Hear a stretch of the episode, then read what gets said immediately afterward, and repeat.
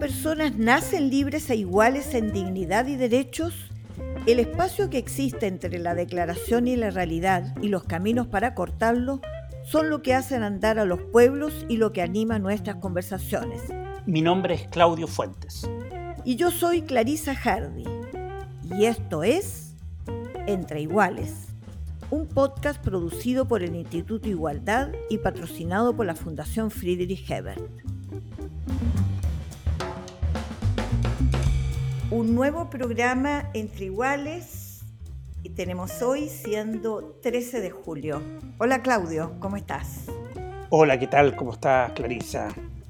Oye, Claudio, yo tengo conciencia que desde que se entregó el borrador definitivo para que este sea plebiscitado el 4 de septiembre, eh, bueno, la prioridad y el foco está puesto ahí, pero la constitución se discute en un contexto en el país y por eso este programa tiene dos partes. La primera de ellas eh, trata de analizar los principales hechos políticos, diría yo, de la semana, y en la segunda parte abordamos propiamente eh, los contenidos constitucionales con un invitado eh, que ya vamos a anunciar al término de esta primera parte. Y partiendo con el contexto del país en el que se da esta discusión, Claudio, a mí me parece de la mayor relevancia el, anuncio y ya salió de la Comisión de Hacienda de la Cámara de Diputados eh, del gobierno de proponer eh, un bono de invierno. Eh, tenemos uno de los inviernos más crudos de los últimos años. hay ahora además anuncios de teníamos sequía y ahora hay anuncio de desbordes de ríos. Claro, la lluvia le viene bien al país, pero hay muchas personas que viven en condiciones de vulnerabilidad y que las lluvias sin un techo adecuado pueden ser una, una tragedia. Bueno, tenemos inflación, hemos visto la escalada del dólar y cómo los bienes que se importan esenciales eh, con el alza del dólar también impactan sobre la inflación. En ese cuadro, muy bienvenida la iniciativa del gobierno de un bono de invierno que va a implicar para el 60% de los hogares de menores ingresos eh, aproximadamente 7 millones y medio de personas que van a recibir por una vez un bono de 120 mil pesos. Pero, ¿sabes? Me pasa, Claudio, que diciendo que esta es una muy oportuna y urgente medida de emergencia, yo creo que ya hemos vivido suficientes emergencias que son recurrentes en el país. Tuvimos la emergencia sanitaria de la que aún no salimos, que implicó eh, no poder salir a trabajar y hubo que hacer el, ingreso familiar de emergencia. Pero hemos vivido terremotos, eh, catástrofes naturales que han obligado también a tener bonos, subsidios. Eh, bueno, tenemos la guerra, tenemos ahora la situación del dólar.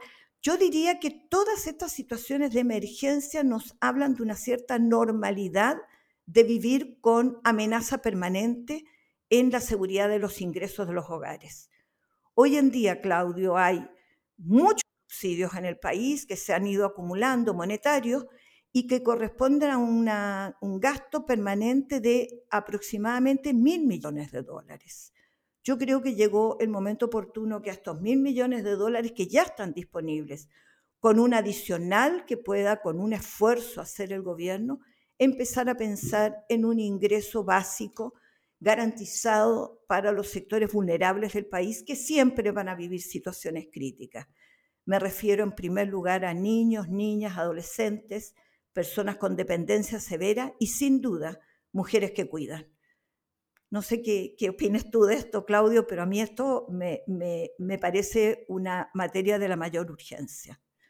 Efectivamente, Clarice, yo creo que tienes mucha razón respecto del tema del bono. y Y eh, pensando en la semana, en lo que ha pasado en la semana, el otro tema que yo creo que también es muy relevante tiene que ver con, aparte de la situación económica, lo que tiene que ver con la seguridad, con la seguridad pública. Y ahí el Congreso eh, aprobó este proyecto sobre infraestructura crítica que viene a complementar eh, los estados de excepción. Básicamente en lo que se refiere es que se permite a las Fuerzas Armadas establecer controles de seguridad pública en infraestructura crítica, eh, carreteras, centrales hidroeléctricas, etcétera, eh, y, eso había sido un debate del gobierno anterior y ahora se logra un acuerdo respecto de eso con algunas regulaciones sobre eh, lo que tiene que ver con el uso de las Fuerzas Armadas para no vinculación con la seguridad pública que sigue siendo todavía parte de la policía. Por lo tanto, ese es otro tema que ha estado en la, en la semana. Claudio, pero, pero ahora hay, me da la impresión, un, un, impas. Eh, esta iniciativa la toma el gobierno, la ha apoyado eh, la bancada socialista, por ejemplo, el, el mundo llamado socialismo democrático, pero no se ve fácil, parece ser, con las bancadas del apruebo dignidad, que son eh, precisamente las fuerzas con las que sale este gobierno. Así es, eh, y efectivamente acá hay una, hay una diferencia interna dentro de la coalición y dentro de entre el socialismo democrático y eh, Apruebo Dignidad respecto del alcance de estas medidas y el uso de las Fuerzas Armadas para este tipo de cosas. Y además hay que agregar que si se llega a aprobar la nueva constitución, se elimina uno de los estados de excepción y por lo tanto eh, vamos a tener que ver cómo se hace la transición respecto de mecanismos nuevos de estados de excepción, que son tres, que sí permitirían al gobierno involucrar a las Fuerzas Armadas en bajo determinadas circunstancias y agregando esta ley qué pasaría porque la constitución vigente dejaría de regir y por lo tanto, qué pasa con esa ley eh, eventualmente aprobada en el Congreso. Bueno, será tema de conversación en próximas conversaciones entre nosotros, Claudio. Yo no quería dejar pasar en el balance de la semana eh, algo que podríamos poner como permanente también en este programa nuestro, en el Entre Iguales, que es el rol protagónico de las mujeres. Eh, en mi opinión, en esta eh, semana, yo, tal vez siendo injusta con otras, quisiera destacar tres nombres de mujeres que creo que han jugado roles relevantes en estos días.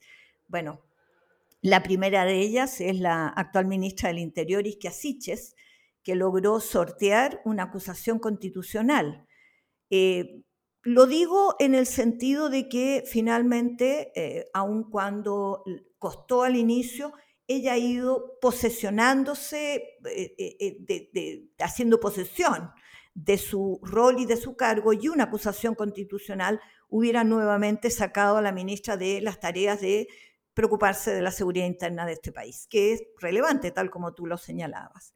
Mira, la segunda es alguien que me llena a mí de mucho orgullo, la senadora Isabel Allende, como voz única de la bancada socialista en el Senado, frente a la discusión que hay de reducir el actual quórum de, la constitución vigente para su reforma a cuatro eh, séptimos, eh, ella declaró que estaba en contra. Ojo, no es que ella esté en contra de rebajar los quórum, porque lo hemos venido pidiendo hace mucho y la derecha negándose sistemáticamente.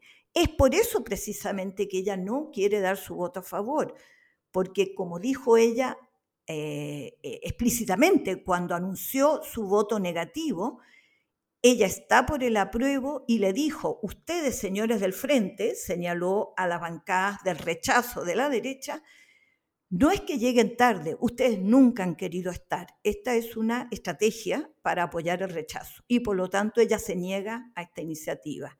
Valiente la senadora. Bueno, y la tercera, en mi opinión, es la recién nombrada presidenta del Tribunal Constitucional, Nancy Yáñez. Nancy Yáñez es la tercera mujer que llega a la presidencia del Tribunal Constitucional, pero su más importante mérito está en su trayectoria. Abogada eh, con mención en derechos humanos, pero que ha hecho de su profesión, de su trayectoria, la defensa de los derechos humanos, y al igual que tú, Claudio, particularmente eh, de los derechos de los pueblos indígenas. Y tenemos así a la nueva presidenta del Tribunal Constitucional. No, totalmente. Yo creo que ese elemento es muy relevante. Nancy estuvo en el Observatorio Ciudadano trabajando durante mucho tiempo. Eh, es una organización, una ONG eh, anclada en, Temuco, pero también ha estado muy presente en discusiones eh, respecto de los derechos de pueblos indígenas en el norte del país y ha sido una experta en esa, en esa materia a nivel también internacional. Por lo tanto, creo que es una cara muy eh, interesante eh, en este país que está eh, cambiando. Y además coloca el, nuevamente nos coloca el tema de la, la, relevancia del Tribunal Constitucional en el marco de la nueva constitución, que eventualmente se, se convierte en Corte Constitucional y ahí también se tiene pensado una transición, pero que este órgano ha sido eh, muy polémico, por decir lo mínimo, en, el pasado eh, y eh, ha empezado a cambiar algo las correlaciones de fuerza por los últimos nombramientos. Bueno, Claudio, le hemos hecho el repaso esta semana en la primera parte de nuestro Entre Iguales y ahora vamos a entrar a la segunda parte en una conversación que sostendremos con el ex convencional constituyente Patricio Fernández, eh, quien fue elegido como, eh, como, independiente en el distrito 11 de la región metropolitana, pero que eh, finalmente en el proceso se integró con el colectivo socialista dentro de la convención. Hasta la próxima semana. Muchas gracias a ti. Chao. Bueno, tal como decíamos en la primera parte, eh, nos acompaña en esta conversación Patricio Fernández. Patricio Fernández, eh, quien fue convencional durante un año por el Distrito 11. Eh, bueno, sobran las presentaciones con Patricio, panelista, escritor, sobre todo gran conversador. Entiendo, Patricio, que además, fruto de que tú estuviste publicando unas crónicas eh, que dieron cuenta de todo el proceso en el que participaste, vas a anunciar próximamente dos libros, ¿no? Sí, voy a sacar eh, un libro, hola Clarisa. Em, la verdad es que las crónicas fueron una manera también, en primer lugar, de tratar de ir informando y contándole a la gente lo que estábamos viendo y viviendo ahí, pero también fue una manera para mí de llevar notas para contar después esta historia que cada cual evaluará lo que le parece, pero yo creo que difícilmente no puede decirse que es extraordinaria. Así es, y dado eso, entremos de lleno a la discusión de ahora, Pato. Eh, yo no sé si tú compartes mi, mi asombro, no sé cómo decirlo de otra manera. Esto que tenemos por delante el 4 de septiembre es eh, una papeleta en un plebiscito en el que la ciudadanía tiene que pronunciarse por aprobar el borrador definitivo que ustedes terminaron por eh, presentar, y en cuyo caso eh, habrá un proceso para su implementación que implica, mira, he escuchado distintas versiones, aclárame este punto, entre 70 y 150 leyes. ¿Cuál es el número exacto de leyes que va a implicar para poder implementar eh, este borrador de ser aprobado? Sí, la verdad es que no, no tengo en este momento presente la cantidad de leyes, pero es tal como tú dices, una cantidad muy, muy importante.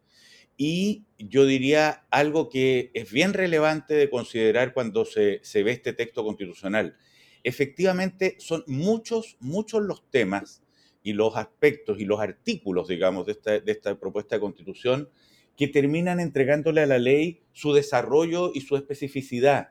Y esto, ¿por qué lo menciono como algo importante a considerar? Porque en la discusión que se dio a lo largo del proceso, de la opinión pública, incluso entre maximalismos y minimalismos, hay varias maneras de evaluar esos maximalismos y minimalismos.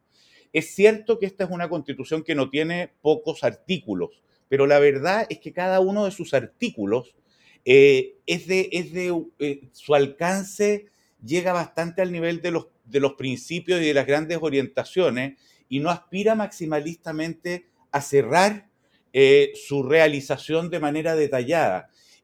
un aspecto que a mí me hace feliz, porque justamente yo era por lo menos de los que cree que eso es lo que es una constitución, y que a otros, de maneras muy contradictorias, les gusta cuando em, eh, dependiendo la materia, porque, por ejemplo, no sé, pues hay gente de derecha que encuentra que queda muy abierta la libertad eh, del derecho de propiedad eh, y, que, en cambio, otras materias las quieren justamente más entregadas a ese debate. A mí me parece que en ese sentido esto le abre, justamente abre un ciclo político que tendremos que desarrollar entre todos en el devenir. No, no, está, no es una constitución eh, enteramente cerrada. Sí, bueno, precisamente quería llegar a, eso porque eh, está esa alternativa o rechazar, y rechazar es bueno entender que significa que como no corre el nuevo texto que ustedes eh, elaboraron y que ponen a disposición de la discusión ciudadana, lo que queda vigente es el actual texto, que es el heredado del 80 con las reformas que tuvo, pero que es originario del 80, en plena dictadura. Y resulta que toda la discusión, Patricio, ahora no se ha centrado en eso, que es esto que tú acabas de explicar, un borrador que requiere una implementación por la vía de leyes que lo va a permitir implementar y en la cual habrá mucha deliberación democrática, o si se rechaza, simplemente se vuelve a foja cero y rige la constitución vigente abriéndose un escenario de qué diablos pasa después. Y toda la discusión ahora está, curiosamente, en que tanto para aligerar el rechazo, para hacerlo menos difícil, dicen no, si se rechaza es porque de todos modos vamos a tener una nueva constitución, no se aclara cómo, ni cuándo, ni quién lo va a hacer, y resulta que también hay muchos de la prueba que dicen, no, mire, el texto no está bueno, hay que mejorarlo. Con lo cual, yo no sé, me imagino que a ti te pasaría igual, que si te dicen, mire, no es muy bueno y hay que mejorarlo, ¿para que lo apruebas? Entonces se ha desvirtuado lo que realmente ocurre el 4 de septiembre en el plebiscito. Sí, yo creo que tienes bastante razón y esto, a ver, hay varias maneras de abordar lo que tú estás planteando. Em, el texto, este es un texto que le da un giro muy importante, pero muy importante, a la manera de entender eh, nuestro camino de desarrollo político, eh, la manera de entender la convivencia y el pacto comunitario de ahora en adelante.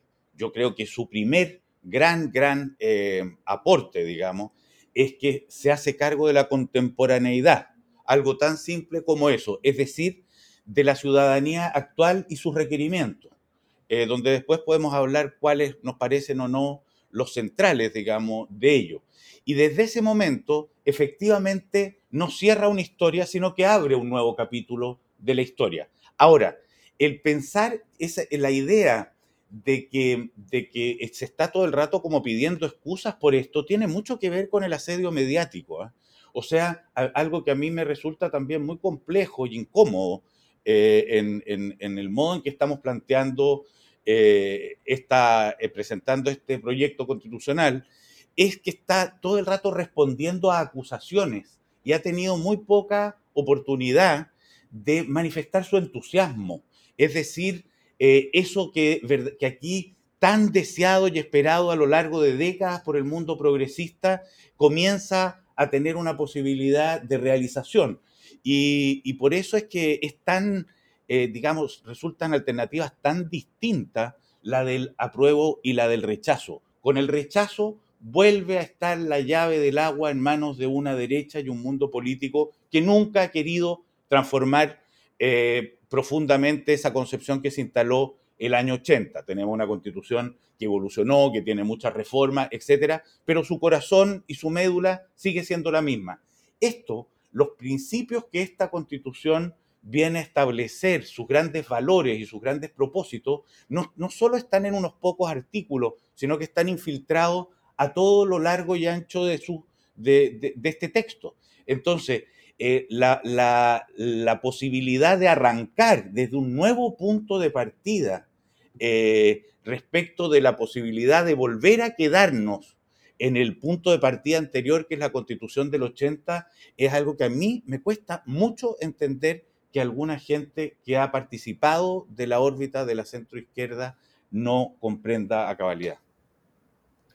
Patricio, tú, tú lo dices muy bien. Eh, eh, finalmente, lo que está en juego, a ver, son más de 380 artículos, seguramente hay algunos que cuestan entender o, simplemente no voy a alcanzar a leer, eh, probablemente varios no me gustan, pero todos encontraremos aquellos artículos que expresan parte de lo que se ha venido demandando eh, largamente, desde que se pide cambio a la constitución, desde que se constituyera la oposición en Chile, finalmente al término de la dictadura, que han pasado más de 30 años, que se ha venido pidiendo sistemáticamente, porque lo que está en juego lo que tú dices, son visiones distintas de sociedad. Y por lo tanto, más allá de los eh, reparos que se puedan tener respecto a algunos artículos, lo que importa es como la esencia qué es lo que nos ofrece alternativamente como modelo de convivencia, como tipo de sociedad, este proyecto de borrador respecto del que tenemos. Si tú tuvieras que decirlo eh, sintéticamente, eh, eligiendo precisamente cuál es esa esencia, ¿dónde pondrías el foco, eh, Patricio, de esta propuesta de borrador? Mira, esto tiene, tiene lo que tú dices de de demandas, luchas y deseos largamente amasados por todo un universo cultural en Chile, pero también tiene, y, yo invito a hacer esto a quienes se quieran dar el tiempo, si tú miras, lees la constitución eh, del 80 y lees este, este, esta propuesta, lo que vas a ver de manera muy palpable es que en la otra constitución te vas a encontrar con un tiempo que ya no es, con, con, con, unos silencios respecto de aspectos de nuestra convivencia actual que este otro texto manifiesta eh, de manera muy, muy patente. ¿Cuáles son, yo creo, esos grandes ejes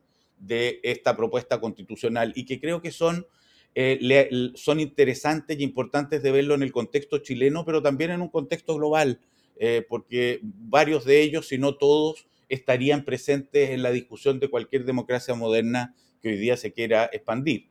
En primer lugar está la democracia paritaria, o sea, la presencia de la, importancia de las mujeres, quizás la revolución cultural más grande o una de las más grandes que va a haber vivido la humanidad en su historia, que estamos nosotros presenciando, está acá incorporada. Es decir, el apuntar hacia una democracia que eh, integra por igual las decisiones a hombres y mujeres. La, eh, eh, la distribución del poder territorial, la desconcentración del poder, que lleva a, por primera vez en Chile, abordar, digamos, el desarrollo de unas mayores autonomías regionales y reconocimiento de la importancia de las decisiones y el desarrollo del desarrollo local esto yo creo que es fundamental. Está acabado, terminado, uno puede eh, augurar que ya está todo listo. No, y este es de los temas que va a requerir efectivamente en su rodaje mucho aprendizaje y perfección. Está el tema ecológico. ¿En qué lugar del mundo hoy día, con crisis climática, con, el mundo, la naturaleza en riesgo, no se tendría que plantear una nueva manera de considerar al hombre como parte de ella? Y acá tenemos un capítulo que lo aborda de dos modos, que es naturaleza y medio ambiente.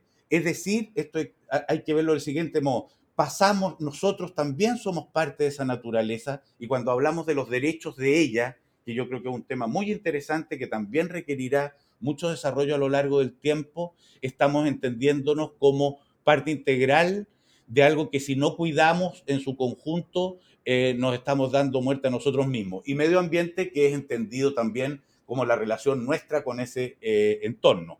Yo diría que en cuarto lugar está eh, el tema del reconocimiento de la diversidad cultural, que se plasma con mucha fuerza en el, el paso del Estado-nación al Estado plurinacional. Esto hay que entenderlo como una posibilidad, esto no es un espacio generador de problemas, sino que aborda un problema al que hemos llegado con una constitución que desconoce la existencia de los pueblos originarios. Esto, en muchas de las discusiones que, hemos estado teniendo, a mí me admira cómo eh, funciona el olvido, el olvido, cómo, cómo, la memoria de pronto se acomoda a las distintas posiciones. Se, se habla de que hoy día estamos más polarizados que como partimos, olvidando que partimos con Chile en llamas, con, con saqueos a, supermercados hasta los pueblos más pequeños del país. Y partimos con una ceremonia el 4 de julio del año pasado que no podía concretarse y terminamos con una donde todos cantamos el himno nacional en conjunto, etc. Eh, creo que aquí hay una gran posibilidad. Y además para calmar con la idea del plurinacionalismo, que yo creo que es, efectivamente una posibilidad de entendimiento en la diversidad al interior de este país que tiene tantas fracturas, eh, en qué consisten cada uno de sus elementos, la titularidad de los pueblos, el pluralismo jurídico, las autonomías y autogobierno y los escaños reservados, son todos ítems que tienen que ser especificados por la ley. No se sabe qué áreas abordará todavía el pluralismo jurídico, no están establecidas las dimensiones de los territorios, no están todavía establecidas las atribuciones del autogobierno, ni se sabe siquiera cuántos escaños serán elegidos porque lo tiene que determinar la ley. Solo se sabe que serán de acuerdo a la población. Y en quinto lugar, y que podría haberlo puesto como primero, pero que creo que es el gran cambio de eje constitucional, es que pasamos a, ser un estado, a establecer un Estado social de derechos. Ese Estado social de derechos eh, es, una, es un planteamiento de convivencia largamente, em, yo creo, ansiado por quienes entendemos que las comunidades se merecen mínimos de cuidado y esos cuidados son seguridades que como comunidad nos damos unos a los otros eh, y que pasan a estar a cargo y ser responsabilidad del Estado. El Estado se vuelve su garante. ¿Significa eso que el Estado se vuelve su proveedor único? No. Y eso fue una discusión que también existió al interior eh, y que, digamos, la ganaron las posturas aperturistas en este sentido. Lo garantiza en, colaboración y en acción conjunta con los privados. ¿Cómo serán esas relaciones en el, Sistema Nacional de Salud, en los sistemas de pensiones, eh, eh, en la educación? Lo establecerá la ley, porque difícilmente todas estas cosas las podía solucionar además una convención y no le corresponde llegar más lejos de donde llegó. Yo creo que esos cinco ejes son los grandes, digamos, pilares que aquí están presentados para construir sobre ellos este ciclo que se nos viene de tantas transformaciones, de tantas novedades eh, y que, estamos de alguna manera eh, enfrentando a tientas. Patricio, tú, tú has hecho una sistematización súper eh, acotada en el tiempo, digo, pero que recoge la esencia de lo que esta constitución le ofrece eh, a la ciudadanía de aquí en adelante. Es un proyecto de sociedad que no tenemos y que se quiere construir. Yo tengo acá al frente una publicación que se llama Factoría Pública, que es un reporte que hacen semanalmente de cómo se recogen en los medios y en las redes los contenidos constitucionales, precisamente, cómo, cómo se está abordando. Y cómo, yo te lo pregunto porque siendo esa la verdad eh, eh, de lo que es el contenido constitucional, estamos sometidos hoy día a un bombardeo de información, de tergiversación, de juicios de valor que no se apegan a esto que tú describes, está en el texto borrador y que difícilmente van a leer en su totalidad los ciudadanos. ¿Cómo enfrentamos una campaña corta que tenemos por delante cuando tenemos hechos como los que muestra, por ejemplo, Factoría Pública, que eh, la manera en que se está posicionando hoy día a través de redes sociales y de medios, el apruebo es desde el punto de vista negativo. Entonces, en vez de comentar los contenidos de la Constitución respecto del apruebo señala, por ejemplo, que el diputado Soto eh, apareció diciendo en un tuit que se estaban poniendo de acuerdo con el gobierno para abordar el proceso y entonces viene acusación constitucional. Esto es como los medios informan sobre la prueba, es decir, no hay difusión informativa. Eh, a su vez, las campañas eh, que, empezaron en el caso del rechazo mucho antes, en esta semana, mientras hay cuentas que están, eh, hay tres cuentas, cada una con un millón de pesos y otra con 500 mil, en el caso del apruebo prácticamente no hay recursos de financiamiento todavía desplegados ni campaña, eh, y se habla de dos cuentas que están abiertas, ambas por una por 50 mil pesos y la otra por 35 mil pesos. Es decir, tenemos una desproporción en cómo los medios informan y en los recursos que se están poniendo para esta campaña. ¿Cómo abordar eh, esta campaña eh, con una información veraz a la población respecto a lo que este borrador contiene? Mira, una pregunta, Clarisa, que me he hecho varias veces en los últimos días y no tengo una respuesta clara, pero constato lo mismo que tú acabas de decir.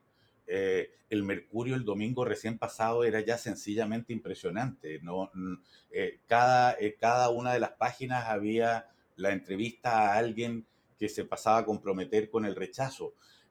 no habían espacios prácticamente de opiniones divergentes al respecto. En la tercera eh, era, la situación era bastante parecida y de hecho una entrevista mía parecía como un, punto extraviado en un, en un universo oscuro de rechazos, digamos.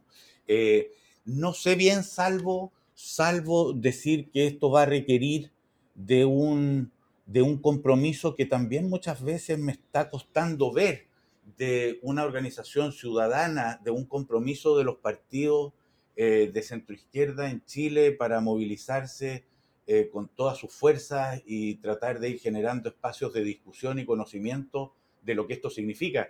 Creo hay algo que a ratos también me produce una cierta angustia y es ver cómo ese bombardeo del que estamos hablando y ese, eh, esa como necesidad de estarse defendiendo le ha quitado el espacio al entusiasmo le ha, nublado el ver que acá estamos en un momento que puede ser un hito histórico de dimensiones muy, muy grandes, no menores, y, nos lo, y, arriesgamos perderlo por estar respondiendo a los temores muchas veces, o por hacer de aquellos puntos que eh, podemos considerar mejorables el centro de la propuesta. Cuando en un tiempo como hoy, esto lo he contestado yo otras veces, si alguien planteara un texto escrito en piedra, así lo hubieran hecho unos sabios caídos del cielo, yo lo rechazaría, porque estamos en unos tiempos de construcción, donde si algo debemos, algo debemos estar abiertos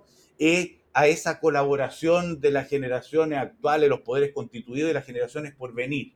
Ahora, no entender que, el estar en este, en este nuevo punto de partida es un punto que ha sido construido después de muchos años de esfuerzo y de liberación que, no, que sería muy absurdo y yo diría que muy preocupante borrar de un plumazo. Partimos con los diálogos y con el proceso que lanzó Michelle Bachelet el 2015.